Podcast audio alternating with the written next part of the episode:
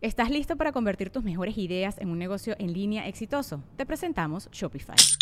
Tal vez no lo sabías, pero nuestro podcast More Than Mamis es un negocio y lo empezamos por supuesto para desahogarnos y hablar sobre la maternidad, no para convertirnos en expertas de ventas y del e-commerce. Así que sí, necesitábamos ayuda para vender nuestro merch y poner en marcha nuestra tienda. ¿Y cómo suena con Shopify? Llegó otra venta. Shopify es la plataforma de comercio que está revolucionando millones de negocios en todo el mundo. Ya seas un emprendedor desde tu casa o desde donde sea, Shopify es la única herramienta que necesitas para iniciar, administrar y hacer crecer tu negocio sin dificultades. Con Shopify puedo gestionar pedidos, envíos y pagos desde cualquier lugar, brindándote toda la información y estadísticas de tus ventas al detalle. Regístrate para un periodo de prueba con tan solo un dólar al mes en shopify.com barra sonoro, todo en minúsculas. Ve a shopify.com barra sonoro para llevar tu negocio al siguiente nivel. Shopify.com barra sonoro.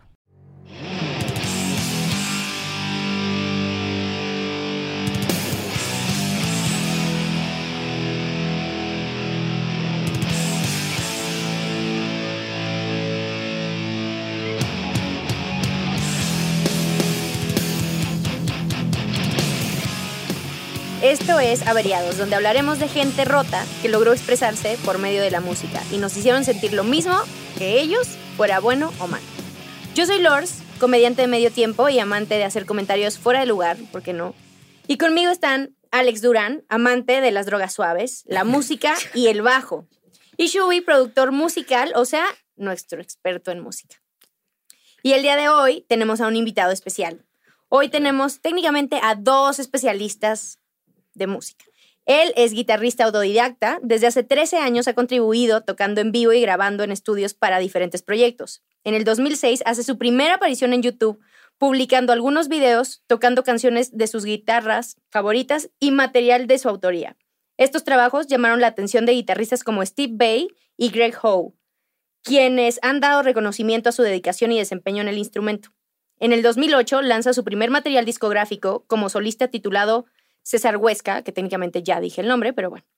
Es que es homónimo el ya me eché de cabeza. El cual logró posicionarse como uno de los álbums de rock instrumental más vendidos en el portal cdbaby.com, llegando a sus seguidores en todo México, Estados Unidos, Canadá y varios países de Latinoamérica, Asia y Europa. Nunca encasillado dentro de algún género o estilo musical, César continúa activo dentro de la música y es miembro de las bandas The Architect y Cuevo, proyectos que ya tienen materiales discográficos respectivamente y están a la venta en diferentes tiendas digitales y físicas, por favor búsquenlos. Y ha trabajado anteriormente en giras nacionales e internacionales con cantantes cantautores como Gloria Trevi, Cristian Castro, Samo. Por favor, démosle una fuerte, un fuerte aplauso, una muy buena bienvenida a César Huesca. Gracias, gracias. Muchas gracias. Yo sí quiero decir algo. Creo Dígame. que después de esto tenemos un experto en música en la mesa. Sí, no, no, no, no. No, no, no. Sí, voy a Cada vez corregir. la vara iba subiendo más. Dije, no, no, ya valió más. Y además ya ¿Dónde acabó el podcast, ¿no? Ya, Vámonos. ya, ya acabó el podcast. ¿Ya? ya. Es que con ese, con ese historial de trabajo es Oye, un poco difícil. Qué, qué impresionante y qué chingón tenerte años aquí. ya. Muchas gracias por acompañarnos. Gracias a ti, Alex. Y bueno, Un placer. pues, este, Muchas gracias. ¿qué opinan? ¿Qué opinan del tema? Pues todavía no le decimos a la gente de qué vamos a hablar. No, pero de lo leen ahí en el... Sí, lo están leyendo abajo, abajo. En la descripción, Sí. ¿no? Pues yo estoy muy emocionada. Yo no sé mucho. Lo poco que sé seguramente es lo mismo que algunos de nuestros eh, pod- escuchas eh, saben. Entonces ya quiero saber cómo, de dónde viene, cómo vino, cómo sucedió, cómo llegó a ser, quién es, quién fue. Uy, quién es, lo siento, ya no está. Sí. Ya Tremenda ya celebridad. spoileaste Ah, el- ya los spoileaste. Maldita sea. La red. Ahí va a salir. Oigan, pues, antes de comenzar a contar la historia de Jimmy, de Jimi Hendrix, eh, me gustaría que todos hiciéramos una pequeña reflexión, nos agarremos de las manos. Suéltame. los, los primeros 10 años de, de su vida pareciera que fueron sacados de una de las novelas más crudas y tristes de Dostoyevsky. Sí, sí. Y bueno, el abandono, la soledad y la clara incapacidad de unos padres que pues, tal vez jamás debieron tener hijos, Mm. fueron el motor de partida de una vida que solo, dura- solo duraría 27 años. Uno no puede esconder las lágrimas, al menos dentro de las primeras 100 hojas del libro de Charles Cross. Pero cuando realmente me rompí, en lo personal, fue cuando caí en cuenta que la vida de Jimi Hendrix es la realidad de miles de niños en el mundo. En algunos casos podríamos ver hasta privilegiada su vida en comparación con algunos.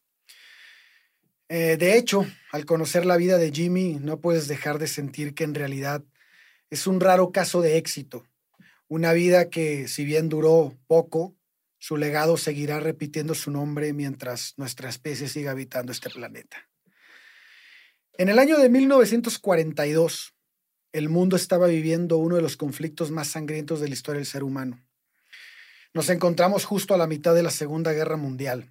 En ese mismo año, específicamente el 27 de noviembre, cuando el reloj marcaba las 10 horas con 15 minutos, nació quien para muchos fue el guitarrista más influyente que alguna vez caminó sobre la tierra. Su vida, como la de muchos genios, está cargada de momentos de dolor, soledad, tristeza, sufrimiento, pero también de éxito, talento, orgullo y creatividad. Y aunque muchas vidas cumplen con esas características, en esta ocasión vamos a ser testigos de lo que ocurre cuando estos rasgos se convierten en los mayores expositores de tus virtudes. Un boleto sin retorno cuyo destino es la gloria a un costo muy alto. Wow. Sí. Ya, ya me quedé así. Sí, yo. ¿de qué? Bueno, pasen el Kleenex. Pero como ven, si regresamos unos años para atrás, justo ahí comienza nuestra historia. Bueno, James Allen Rose Hendrix, a quien llamaremos Al, porque no mamen, está bien grande el nombre. No, novela, novela sí. mexicana. Sí, no. James Andrew. Ándale. Cansado de fracasar en todos sus intentos por encontrar trabajo en Vancouver, pensó que sería una buena idea mudarse en busca de mejores oportunidades.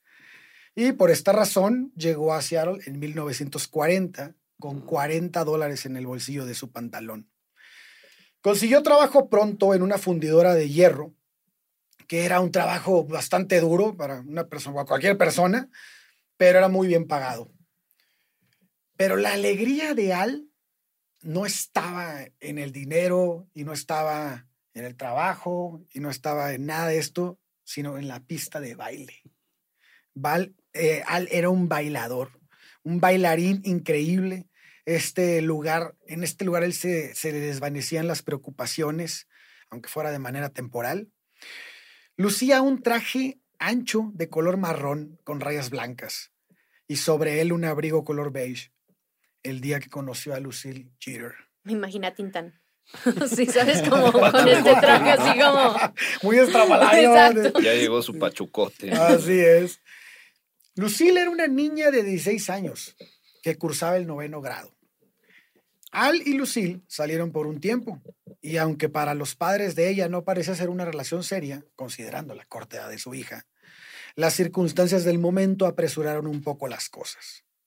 Los días de herrero para, esos, para ese tiempo ya habían terminado para Al, pero encontró un nuevo trabajo en un salón de billar. Un día, mientras se encontraba limpiando las mesas cubiertas de tiza, escuchó en las noticias que los japoneses habían atacado Pearl Harbor. Tenía 22 años. El reclutamiento sería inevitable. Esto de alguna manera aceleró la relación con Lucille y a finales de febrero, Lucille estaba embarazada. Al prometió a los padres que se casaría con su hija y así fue. La boda tuvo lugar en el Palacio de Justicia del Condado de King, en Seattle. Tres días después, Al fue destinado al ejército, dejando a una niña de 16 años sola, esperando que la maternidad le exigiera madurar de manera prematura. Una anécdota que les quisiera contar aquí es que la noche en la que va a partir Al, deciden ir a cenar. Y esa cena, con un par de cervezas, se la avientan en un lugar llamado The Rocking Chair. Este club es conocido por algunos historiadores porque ese es, ese es el lugar donde van a descubrir a Ray Charles unos años después. Mm. Bueno, pues así como brevario cultural. Lucille escondió su embarazo todo el tiempo que tardó en ser evidente. ¿Por qué? Porque no estaba casada, ¿no? Y era así como... Porque tenía bien. 16 no, porque años. yo iba a la creo. escuela. Estaba en el noveno grado. Entonces, Claro. pues una- ella no quería que se Claro. dieran cuenta que estaba embarazada. Entonces, además era una mujer demasiado delgada. Y ah, pasaron muchísimos, bueno, no muchísimos, pero pasaron algunos meses. Muchísimos meses. Dos años. 12 como pasaron dos meses. años. no, pasaron varios meses antes de que el embarazo pues, pudiera notarse, ¿no? notable. Pero, bueno, su mala, edu- su mala, su mala educación, no, su mala situación económica y con un hijo que Por eso quería ir a la escuela. Sí, claro.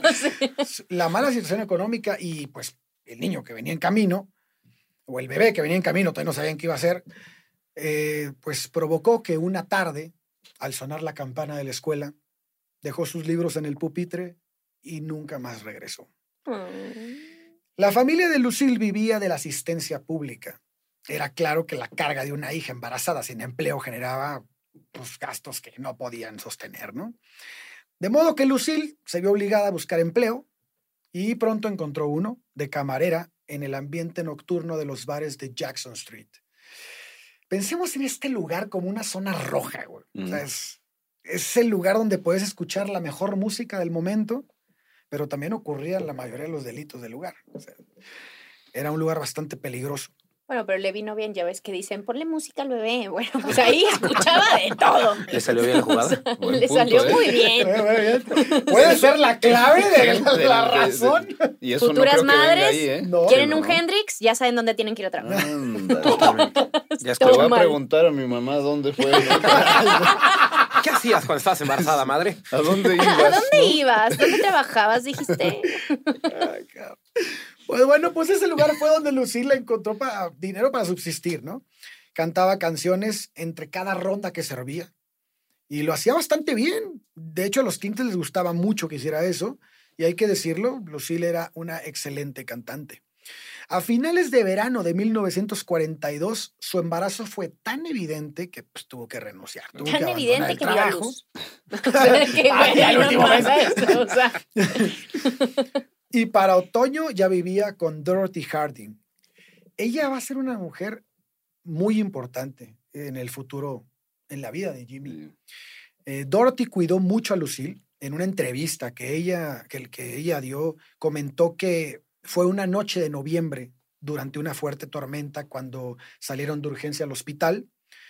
El parto fue bastante rápido y Buster, como Dolores, la hermana de Lucille, apodó a Jimmy, eh, inspirada en un personaje de una tira cómica llamado Buster Brown. Así ah, lo- Buster. Sí, Buster. Yo entendí póster y yo, No, neta. No, No, Buster Brown. papel en la pared. Como, Después fue muchos pósters. Se, ¿Cómo basó en ese personaje, si lo pueden googlear. Es un güey güero, no entiendo por qué se le ocurrió ese cabrón. a lo mejor bueno, era la actitud. Tal vez, tal vez.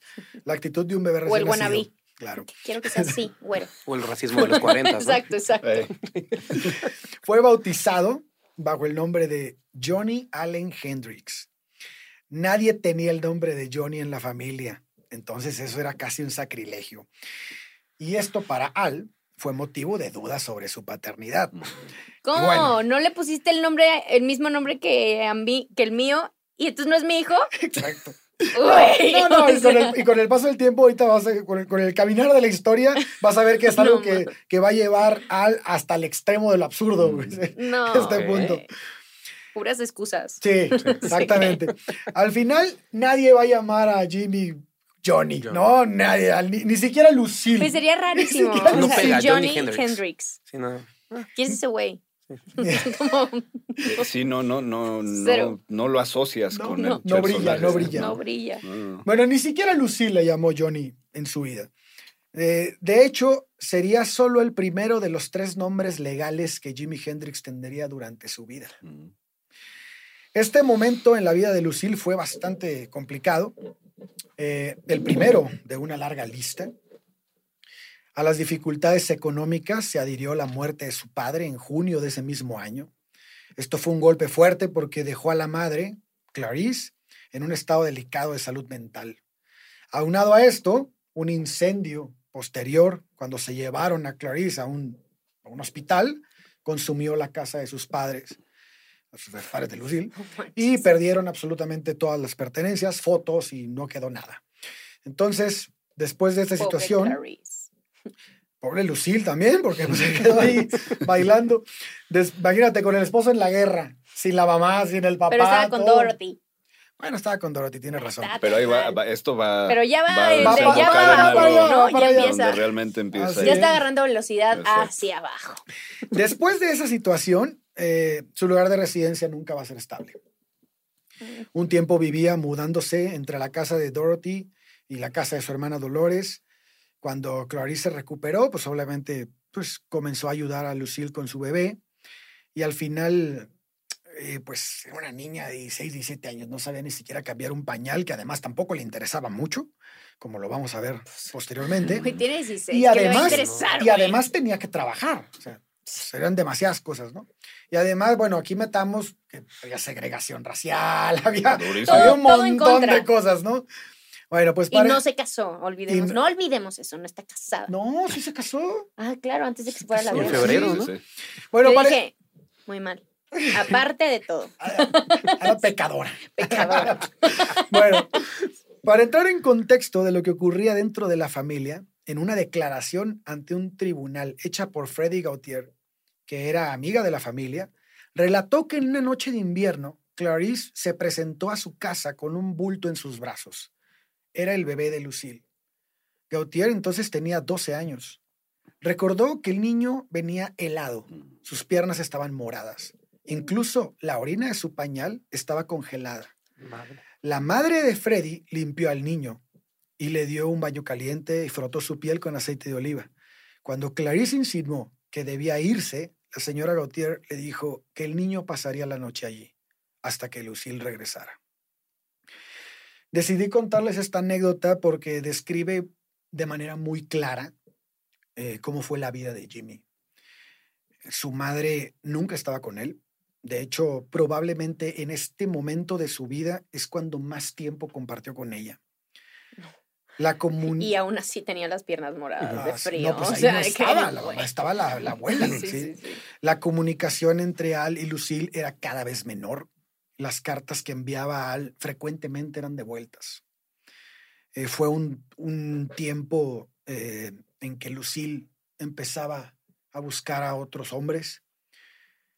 O sea, pensemos en esto. Lucille conocía a una persona y tres días después se fue. O sea, y no sabía siquiera si iba a regresar. Estaba en la Segunda Guerra Mundial. O sea, no estaba en cualquier lado. No y luego apresuró el paso de la relación y salió embarazada. Así o sea, Entonces, Lucille conoció a, un pers- a una persona que va a ser medio oscura en esta historia, que se llama Johnny Page. así media oscura, aparte de los demás que son blanquísimos. Sí, los, de hecho, los demás son blanquísimos al lado de este. Oh Sí, sí, sí. Era una persona sumamente agresiva. Pero no Y dijiste siempre- que era, todos eran negros. Ah, no es cierto, perdón. ¡A la madre! Sí, que Nos tardó en caer, tardó en caer. ¿eh? Yo lo, yo lo estaba viendo, güey, cómo venía. Van a vetar el podcast. No nos regañen. Van a cancelar. Era una bromita. Era una persona sumamente agresiva y siempre se, se mantuvieron cerca de ella, la familia, porque estaba preocupada por el niño. ¿no? Un día despertaron con la noticia de que John se había llevado a Lucille y a Jimmy fuera del estado de Washington. Ahora estaban en Portland, Oregon. Pero Lucille, ten- Lucille solo tenía 17 años, güey. ¿Cómo se llama este cuate? Johnny Page. Y Jimmy se llamaba Johnny. Ah, sí, ahorita vamos a llegar a ese punto. Ahorita vamos a llegar a ese punto. Eh, Al no al, ser, lo que hiciste. Al no estaba tan Al loco. dijo, mira, al- al ser menor de edad, más uno. Al ser menor de edad, eh, un abogado le explicó a la familia que si sacaban al niño del Estado, pues Oh. procedía un, un juicio, ¿no? Pueden Cuello. deman- demandar, ¿no? Y entonces, al ver que no contestaba Lucille, empiezan a, corren hacia Portland, ¿no? A buscarla. Y que se encuentran, se encuentran a Lucille en un hospital completamente golpeada y al- a su lado estaba Jimmy. O sea, ahí la de haber presenciado toda la, la violencia. ¿Cuántos años ¿no? tenía Jimmy en ese entonces? Dos años, tal vez. No seas De- entre uno y dos años. no. Sí. Pues bueno, el chiste es que la demanda procedió, Page fue detenido y pasó cinco años en prisión. Al final el daño ya estaba hecho. Pienso que este tipo de situaciones fueron orillando a la familia y los amigos de Lucille a ver por Jimmy. Eh, La inestabilidad emocional de Lucille era palpable y peligrosa para el menor. En una primavera de ese mismo año, finalmente Lucille empieza a recibir cheques de guerra de Al porque no estaba recibiendo ni un solo Mm. peso hasta este momento. Y, y tampoco sus cartas. Y tampoco no sé sus por qué cartas. no, güey. Y bueno, esto resolvió bastantes problemas económicos, aunque Lucille no sentó cabeza. Como les decía, el cuidado de Jimmy cada vez recaía más en Dolores, Dorothy y Clarice. Un día, cuando Jimmy estaba a punto de cumplir tres años, Lucille y Clarice llevaron de viaje al niño a Berkeley. Iban a un congreso eclesial. Después de la convención, Lucille regresó a trabajar a casa, pero Clarice decidió viajar a Missouri y visitar a su familia. Bajo el argumento de que debían ahorrarle el viaje al niño, Clarice decide dejar a Jimmy con una de las amigas de la iglesia, la señora Champ. En ese hogar, parece una locura, o sea, parece una locura, ¿no? ¿Cómo, güey? Dejas a tu hijo ahí. que- Parece una De lo que locura que, nadie, que nadie haría, ¿no? Pero aunque no lo crean, ese- en ese hogar, Jimmy va a conocer a Celestine. Y esa persona va a ser muy importante en la vida de Jimmy porque probablemente será la madre que nunca tuvo. Y a quien más adelante, él mismo en una entrevista va a agradecerle por el buen trato que tuvo con él.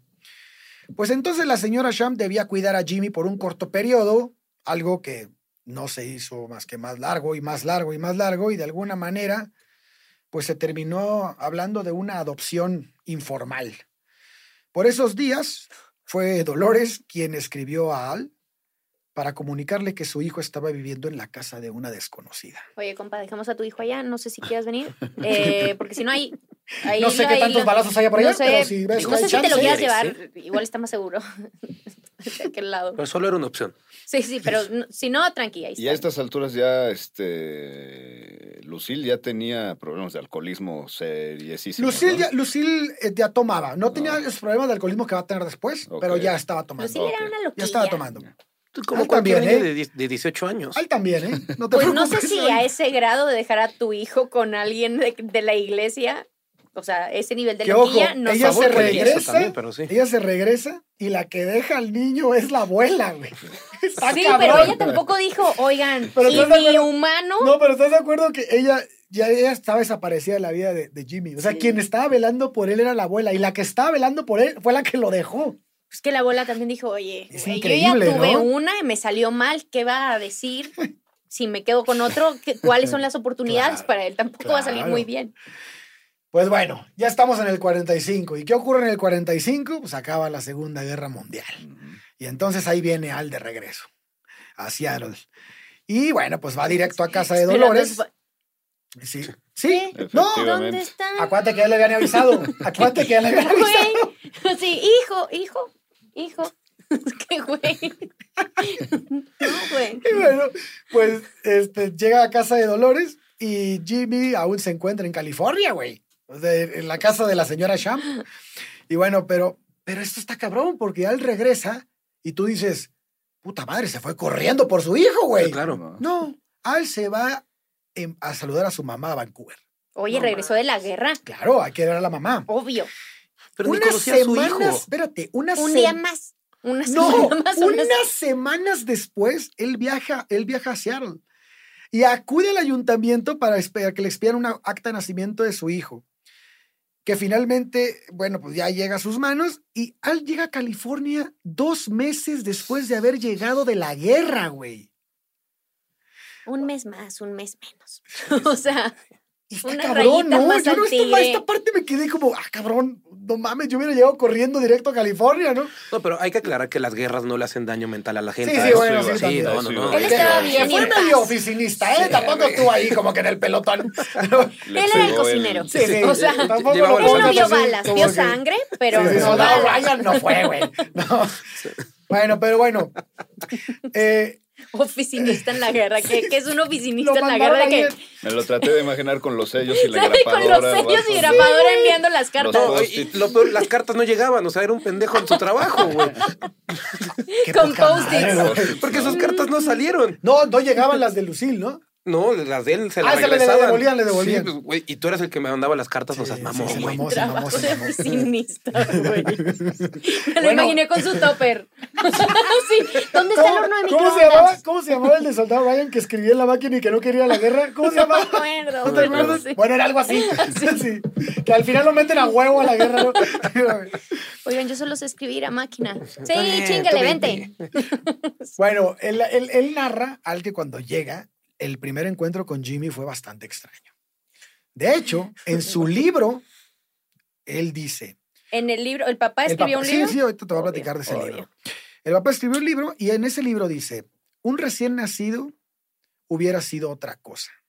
Ahí estaba él, con tres años de edad, y era capaz de mirar y juzgar por sí mismo. Ah, ¿Qué cabrón. pedo, güey?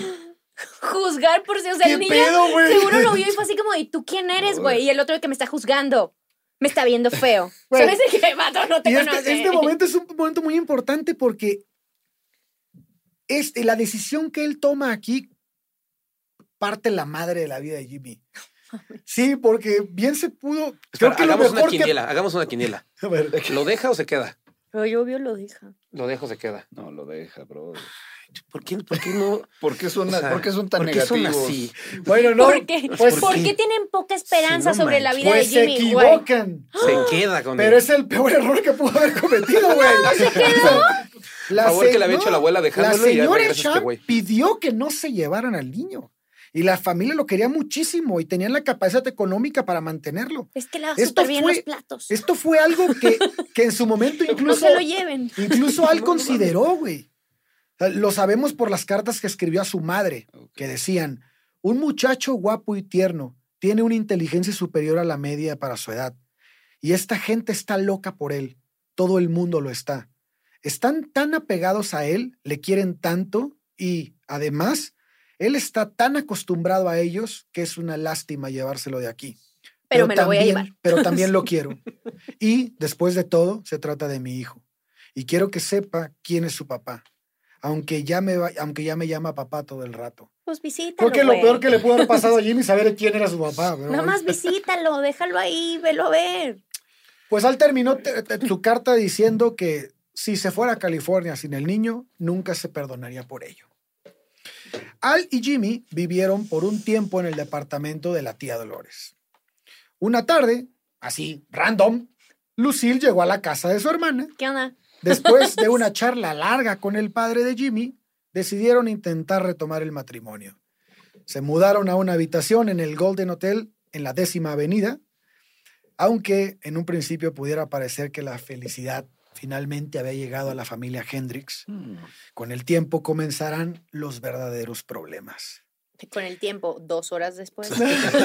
A la mañana Pues, a la siguiente. mañana siguiente. Para 1946, No, la pareja decide cambiar el nombre de Jimmy por James Marshall Hendrix. Ahí Al consiguió trabajo. leyenda. Sí, ahí empieza la leyenda.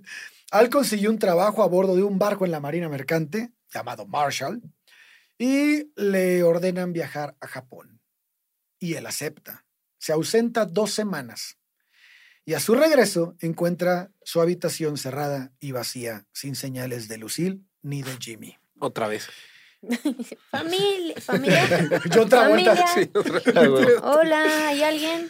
Al asegura que a Lucille la habían corrido del hotel por meter a otro hombre en su cuarto. Ah, Pero la verdad es que Al siempre regresaba con Lucille. Entonces tenemos como que dudas. Y Al era una persona increíblemente celosa y medio histérica, pero bueno, ahorita vamos a ver. Esto se volvió un patrón en la relación. Todo era como un ciclo, escribió Al en su autobiografía. Todo iba muy bien durante dos o tres meses y después de eso ya lo veía venir. Uy, aquí va a pasar algo. Como que esa era la rutina. Por otro lado, Jimmy en una entrevista comentó, mi padre y mi madre solían reñir mucho. Yo siempre debía estar listo para darme cuenta de que tenía que irme de puntitas a la calle. Y eso significaba viajar a Canadá con mi abuela. Esas peleas siempre tenían como consecuencia que Jimmy visitara a las tres mujeres que siempre vieron por él. Sus abuelas, Nora y Clarice, y su tía Dolores. Obviamente Dorothy también está aquí, no la menciona, pero va a aparecer mucho en la historia. La pareja se mudó al poco tiempo a un complejo de, vivienda, de viviendas llamado Rainer Vista. Ahí también vivía Dorothy Harding. Y bueno, en ese lugar ella volvió a ser la mamá postiza más frecuente de Jimmy. En ese lugar se dieron las peleas también más fuertes entre Al y Lucille. Y según Dolores, con frecuencia Lucille tenía golpes y moretones en el cuerpo. La mayoría de las peleas las pasaba Jimmy encerrado en su armario. En enero de 1948, este año es muy especial para Jimmy porque nace su hermano León, que como ya era una tradición en Al, en su autobiografía también dijo que él no era el padre. Pero en realidad todas las personas que vivieron con ellos en su momento señalaron lo feliz que estaba Al cuando supo que sería padre nuevamente, anduvo presumiendo al niño. De hecho, León va a ser el consentido de Al. Pues porque él sí lo conoció, güey. Exactamente, exactamente, nació, ese sí es lo el vio. punto. El nombre de León era referencia a uno de los hermanos de Al que había desaparecido cuando era niño. Sin duda era el preferido y la familia tuvo sus mejores tiempos en esa época. Al tenía un muy buen empleo y fueron momentos de mucha estabilidad. Tan solo 11 meses después de que naciera León, Lucille dio a luz a otro niño, Joseph Ale- Allen Hendricks. Nuevamente, Al niega la paternidad. El nacimiento de Joe no fue tan alegre para la familia. Bien tóxicos. ¿verdad? Sí, güey. Porque, bueno, el niño tenía serios problemas genéticos. Jimmy tenía seis años cuando nació Joe. Joe tenía, entre los problemas que tenía eran dos hileras de dientes arriba. dos- Órale. ajá. Tenía el paladar El hendido. siguiente Freddie Mercury. Tenía algo así. Tenía una pierna mucho más corta que la otra y un pie sopo de los, ya sabes, como más gordito. Como de pesito como de elefante que se Ajá, tiene como un problema. ajá, algo así. Y Ya bueno, nació así. nació Sí, con- nació así. Nació con. De hecho, esto se va a volver. Sí. Al, comie- al, al- al comenzó a distanciarse emocionalmente del niño y contrario a esto, en Lucille se despertó un instinto maternal que no había experimentado antes, como ya vimos. Comenzó a investigar sobre las operaciones que debía hacerse a Joe, y- pero siempre encontraba una negativa en Al. Eh, no quería, él no quería solventar los gastos. Lucille incluso consiguió que el Estado pagara la mayor parte de los gastos médicos y aún así la familia debía pagar un pequeño costo que Al siempre se negó. En 1949 la familia alcanzó el punto más alto de ruptura. Los niños tenían serios problemas de malnutrición. Jimmy y León sobrevivían porque los vecinos los alimentaban casi diariamente. Para remediar el problema, Al tomó la decisión de mandar a sus hijos a Canadá con su abuela Nora. Es por eso que fue a Vancouver, donde, fue en Vancouver donde Jimmy empezó la primaria en septiembre del 49, pero para octubre los niños ya estaban de regreso en Seattle. Entonces empeza- el- el- las cosas también empezaron a empeorar mucho en, los, en el año 50. Cuando Jimmy tenía ocho años nace la hermana Katy y Katy nace prematura de 16 semanas, Madre. Ah, pesó bueno. 740 gramos y era ciega. ¿16 semanas? Sí. Madres. Vivió solo 11 meses con la familia antes de ser entregada al Estado para ser adoptada. Al también negó la paternidad. Güey, ya para ese entonces tendría que haber entendido de, güey, igual ya no tendrías que tener hijos, güey. O sea, Por eso empecé diciendo sí, eso. Sí. yo creo que ya. Pues Sí, un año después de eso, Llega nace otra. Pamela. Hijo de- Y Y Pamela, era una papa. No, o sea, de que no mames, ya va cada vez peor y peor, güey. O sea, No mames. o sea, no mames. No, Pamela estaba en adopción inmediatamente. No mames. Ni siquiera Luego, pisó luego. Bueno, base. mira, Ok. mejor, fue a la que mejor le fue. Sí, yo No, creo. No tuvo, sabemos, no, no tuvo, sabemos. no tuvo que Pamela, si estás viendo, escríbenos y dinos si te fue bien o no. ¿Cómo te va ahorita? No, que era ciega. Ah, no es cierto. Ya. Ay, qué la- No, ella no era ciega. Pero sí nació de término y todo. o Sí, sea, sí, ella, ella, ella no dice que nació con ninguna, ningún problema, pero fue adoptada en adopción de así. Tocó primera base y vámonos. Salió. Tomen. Sí. Sí, pase. En, en 1951 la familia volvía a estar juntos. Jimmy, León y Joe. Generaron, estos tres generan una relación muy importante que va a ser muy dolorosa después. Pero la pareja seguía consumiendo mucho alcohol, güey. Entonces. Y tuvieron otro hijo. Ahorita te voy a platicar. No, Eh, Lucille continuaba abogando por la operación de Joe, pero Al seguía negándose. Entonces, la separación de sus hijas había sido muy difícil para Lucille y tal vez como que buscaba hacer las cosas bien con Joe. Sí, como redimirse. Ajá, exacto. Al menos a uno me va a salir bien. Exactamente. Pero Al era constante de que no, no quiero, no quiero, no voy a poner un peso. De hecho, dijo literal que no gastaría ese dinero por un niño ni aunque lo hubiera tenido. O sea, O sea, no es estaba mío. O sea, no, ¿no? es para nada mío. imagínate decir eso enfrente de los niños, güey. Porque viven en una casa de un cuarto, o sea, es como, es como que no escuchaban, güey. Entonces, esto fue demasiado para Lucille y en el año de 1951, cuando Jimmy tenía nueve años, Lucille se separa de Al. Al se quedó con la custodia de los menores, No. pero solo como mero formalismo, porque ya sabemos que a los niños los cuidaba Los Dorothy, abuelas, la abuela y todo, bueno. En 1950. Regresó con la señora de la iglesia. Oiga, ¿no quiere otro niño? Fíjese que siempre sí se lo dejo. Y le dejo dos. Dos por uno. No, porque quería mucho a Joe. Quería, no, quería mucho a León. Entonces, en 1952 es un año que va a marcar a Jimmy ante la negativa de pagar la operación. Joe fue puesto bajo tutela del Estado para ser operado. Esto fue porque Lucille pensó que esta era la única manera de darle una posibilidad a su hijo. Este evento destrozó a Lucille. Dolores y Dorothy suplicaron que se les diera en adopción Joe. Ellas querían quedárselo, pero Al se negó, tal vez porque tenía miedo que le exigieran el pago de la operación después. Jimmy y León fueron testigos de cómo su padre hacía las maletas de su hermano. Sabían que algo estaba pasando, no sabían qué. Al final entendieron cuando solo pudieron despedirse moviendo la mano mientras eran testigos de cómo se iba alejando Joe en aquel coche prestado. Joe recordaría aquel día.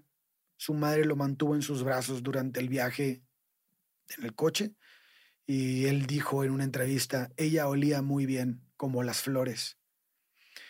Cuando llegaron al hospital, Lucille sacó a Joe del coche y lo entregó a una enfermera que los estaba esperando.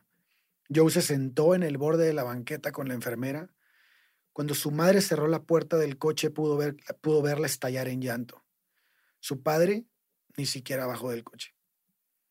Este sería el último, el último día en el que Joe vería a su madre con vida.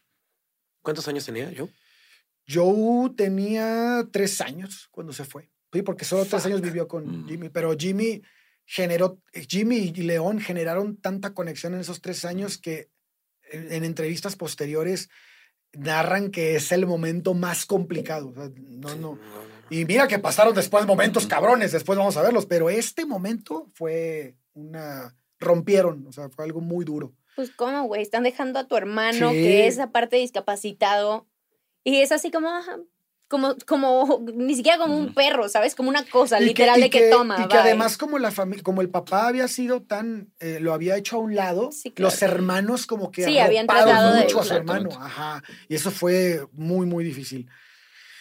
Bueno, pues este, Al y Lucille tendrían una relación sin vivir juntos, porque esto pasó mucho en, en- en esta relación, como que se separaban, pero no podían dejar estar en contacto, o sea, la relación sí era fuerte entre ellos, aunque no era estable, Tóxica, era- dices. ay, exacto, O sea, la pero- relación pero- era tóxica. pero nunca pudieron separarse realmente. Como Entonces, tóxicos. Sí, O sea, de que como droga. Y sí, exactamente, pero los Sí, dos, sí, o sea, sí. ni siquiera uno solo. Destructiva, pero ni siquiera solo contra, o sea, tú y yo nos destruimos mutuamente. No, vamos a destruir todo lo que está alrededor. Exactamente, ese es- es- esa es la definición.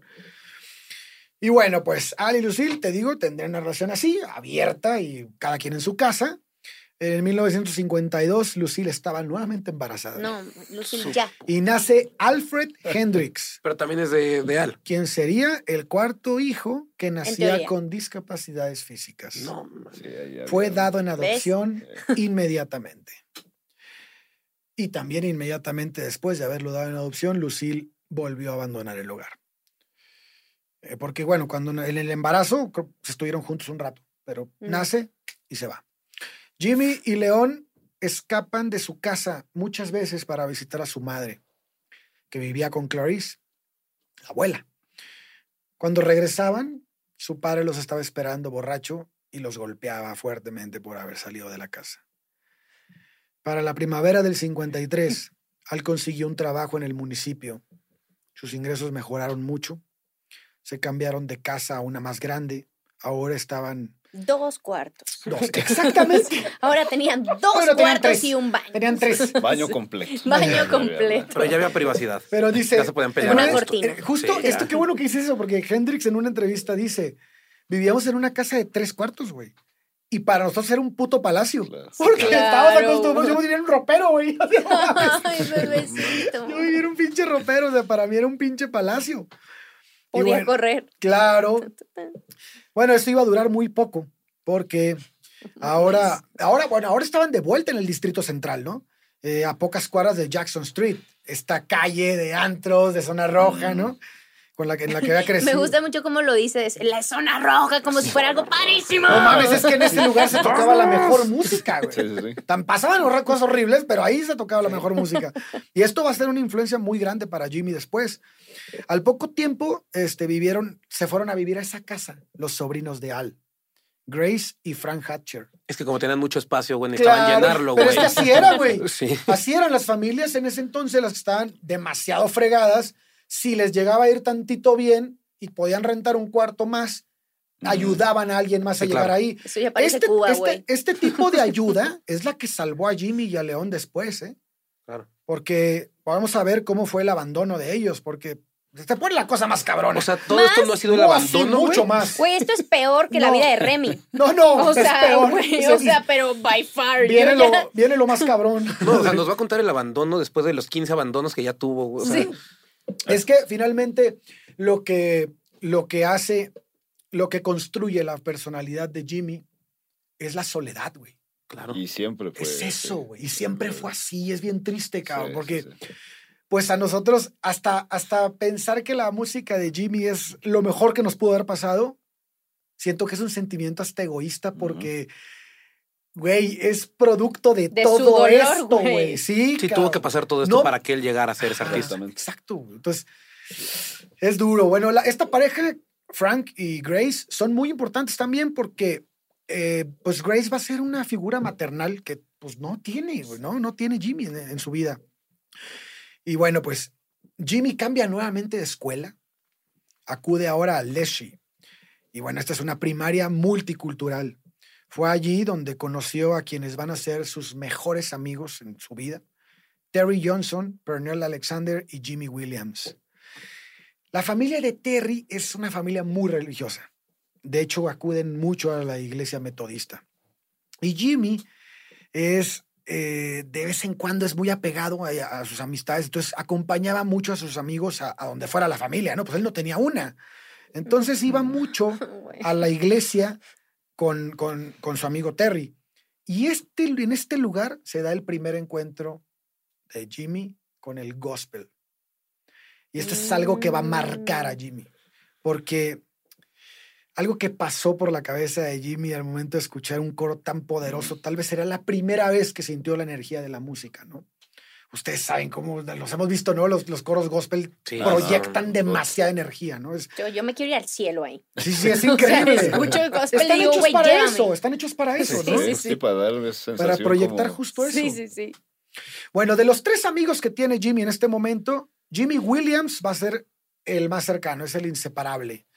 Los Hatchers se, casa- se cansaron de la vida de Al después, porque Al seguía siendo un borracho. Al también era un borracho. Sí, claro, golpeaba a sus hijos, ellos ahí de que. Que golpeaba a sus hijos. Qué incómodo. Las únicas veces que, bueno, no las únicas, las veces que golpeó a sus hijos fue en estado de ebriedad. Mm. El pedo es que Al estaba borracho todos los días, entonces ese era una madrina diaria, ¿no? Entonces siempre salía de fiesta y, y te- se comprometía a hacer ciertas cosas en la casa que no cumplía, hasta que finalmente pues los Hatchers lo mandan al chorizo, ¿no? Y no, sabes que no puede ser posible, no podemos estar así, y se van. Eh, digo esto porque, porque Al trabajaba empezaba a trabajar a las 3 o 4 de la tarde y no regresaba a la casa hasta las 12 de la noche. No, güey. Entonces ¿los la familia qué? Hatcher eran los papás de Jimmy y de, y de León. León. Ujú. Entonces estás hablando de dos niños que pasaron su niñez, es parte de su niñez, prácticamente solos. Porque llegaban de la escuela, su papá ya no estaba, y su papá a veces llegaba a las 12 de la noche cuando no se Si iba a bien le chupar, iban. Ajá, sí, claro. porque si no, no llegaba, ¿no? Y si llegaba, les partía a su madre. Entonces Y si tampoco llegaba, es les como partía a su que madre. tiempo de calidad.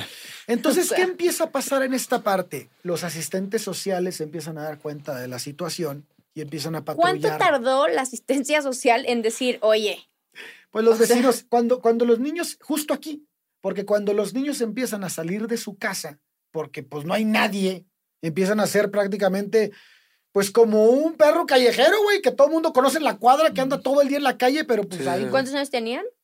Jimmy tenía Ya nueve, diez. nueve años, Sí. Es o años. sea, O sea, nueve, años ¿no? y nadie nota que han dejado a tres niñas, a tres niños, dos niñas y un niño en adopción y dejaron a un otro niño discapacitado en un hospital. O sea, nadie dice, pues, oye, ¿y dónde están los otros dos? pues lo notan porque los vecinos empiezan a ver, porque también eran bien traviesos, estos cabrones, que dicen los vecinos que nunca fueron niños malos, sino que eran muy traviesos, pero porque, pues no mames, nadie los cuidaba, güey.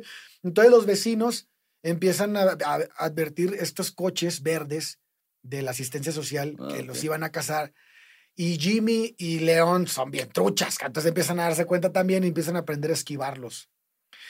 Esto empezó, esto tuvo como un Tommy Jerry durante Sí, un rato hasta que un día, ¡pum! Era su policías y ladrones, pero. Sí. Sí. Pero de Acorralan, a Jimmy y bueno, pues el, el asistente social pide a Al que entregue los niños Ok.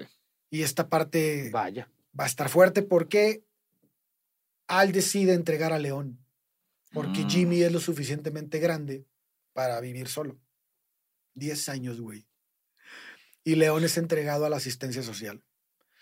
El asistente se lo quiere llevar ese mismo día, pero Al llorando, porque pues era su consentido, güey. Sí, claro. él llorando le dice que lo deje pasar la noche. Y de hecho, en las, en las entrevistas de Jimi Hendrix narra que es la noche en que su papá tuvo las muestras de cariño más fuerte con ellos. O sea, las únicas. pues. Los, esa noche nada más, los abrazó, estuvo toda la noche abrazado a ellos, sobándoles la cabeza a los dos. Y al día siguiente entregaron a León. Y parece que la historia se pone muy triste, pero León es entregado a una familia de acogida que vive a seis cuadras de distancia de Jimmy. Ah. Y Jimmy ve esto como algo increíble porque, pues, güey, estaba solo en su casa. Y entonces Jimmy empieza a ir a esa casa y se vuelve prácticamente su casa. De hecho, en este momento eh, está más tiempo en la casa de León que en la que en la, que en la propia. De hecho, León narra en una entrevista y dice lo siguiente, nunca estuvimos separados en verdad. Él iba a la casa todos los días a comer. También el, padre adoptivo de León, que es Arthur Wheeler, eh, confirmó el relato y dijo que Jimmy con frecuencia comía con nosotros. Muchas veces Jimmy también pasaba la noche allí, hasta que se volvió un hijo adoptivo informal. En 1955, Jimmy acude a una especie de concierto escolar. Ya con esta situación de vivir con los Wheeler prácticamente, Jimmy ve a su amigo Jimmy Williams cantando en un festival del colegio. Jimmy lo hizo muy bien y recibió los aplausos y gritos de toda la gente que estaba ahí. Y entonces, pues Hendrix es testigo del poder del escenario, ¿no? Cómo el escenario puede transformar a cualquiera. Yo también quiero que me aplaudan, dice. Ah, exacto. Entonces, Jimmy este, empieza como a, a sentir esto y, y de hecho tiene una conversación con su amigo bajando del escenario y le dice, cuando seas famoso, me vas a, me vas a saludar igual o me vas, no me vais a dejar de hablar, ¿no? Le dice. Y Te vas a este, acordar de los pobres. Claro. Y bueno, pues ya esta etapa ya, como les digo, Jimmy acude a muchas casas de vecinos. Fueron muchos en la comunidad los que le daban de comer. Y hay que decirlo porque el autor nos menciona que hay que resaltar esto porque la comunidad étnica de Jimmy fue, abrazó a Jimmy y tal vez fue la que le salvó la vida porque no tenía ni para comer. El niño estaba completamente abandonado. Una de esas personas nuevamente fue Dorothy. Eh, ella tenía seis hijos. eh. La- las- los mayores defendían mucho a Jimmy en el barrio. De hecho, había como una, una idea así en el barrio de que nadie tocaba a Jimmy porque los, los hijos de Dorothy les iban a romper Sí, la sí, madre, sí. porque eran los más grandes, ¿no? Entonces nadie tocaba a Jimmy.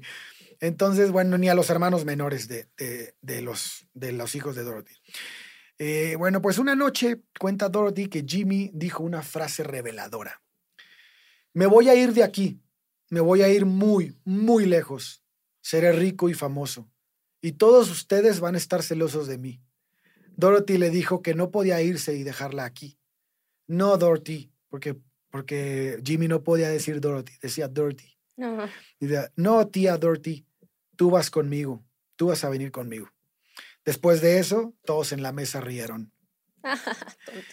De Sí, 1955 a 1958, la vida de Hendrix se repite al- de, de escuela en escuela, se va a estar moviendo todo el tiempo.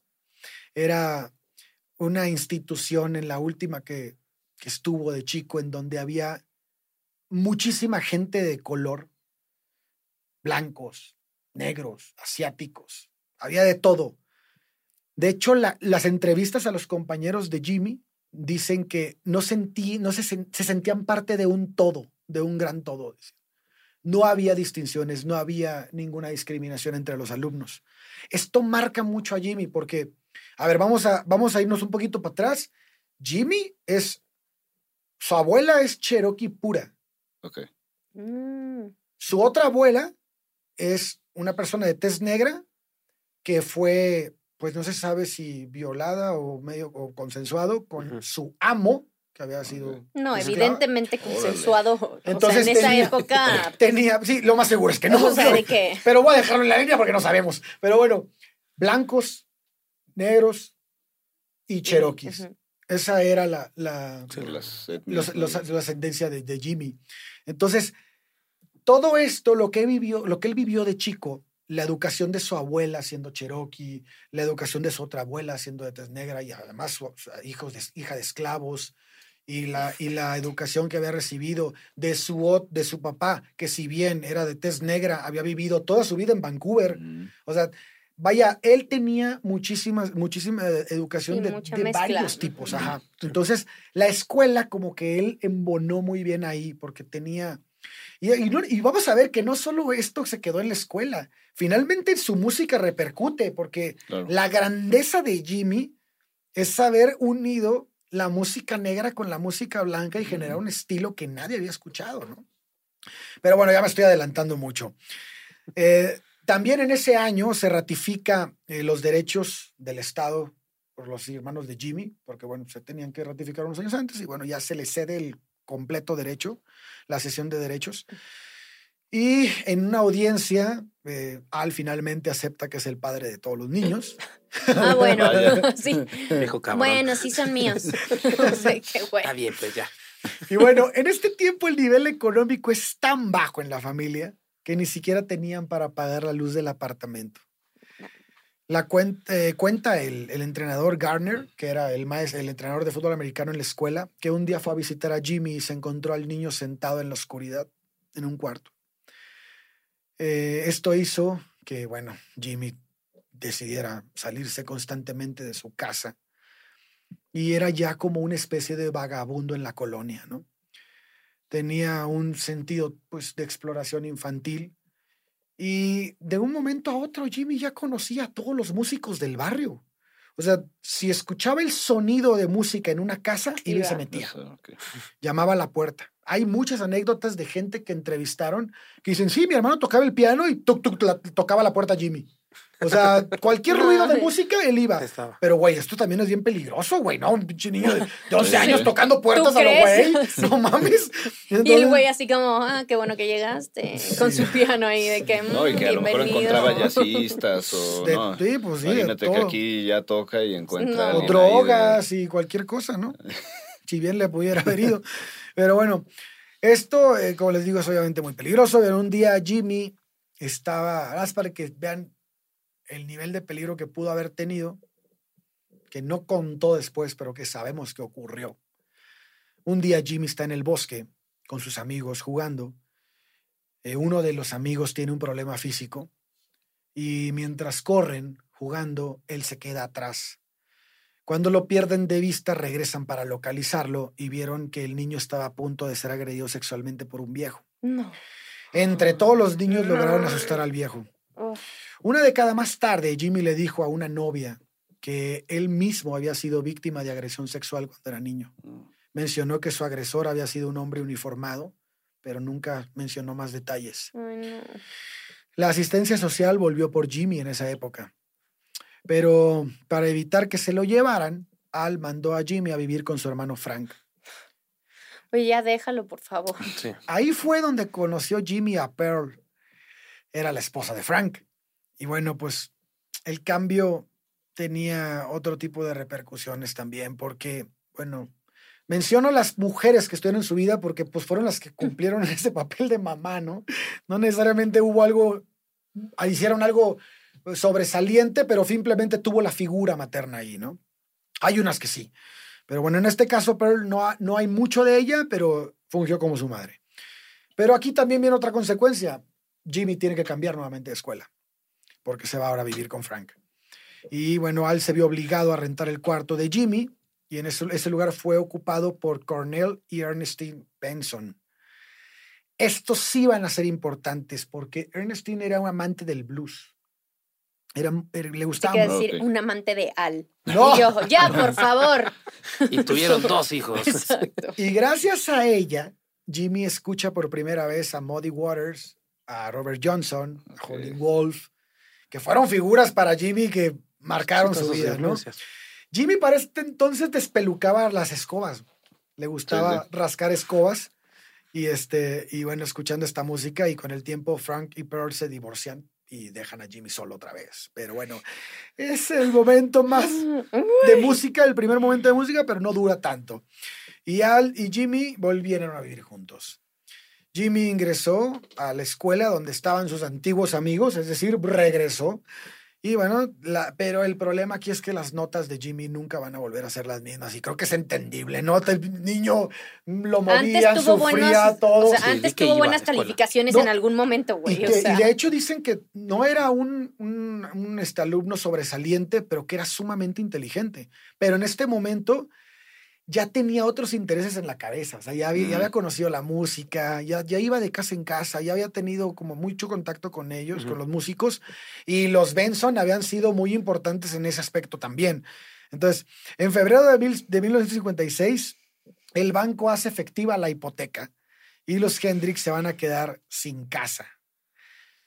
Se fueron a vivir a una pensión que era propiedad de la señora McKay y Jimmy tiene que cambiar de escuela otra vez. ¿Y en este tiempo sigue viendo a su hermano? ¿A León? Sí, sí, sí, sí, lo sigue viendo.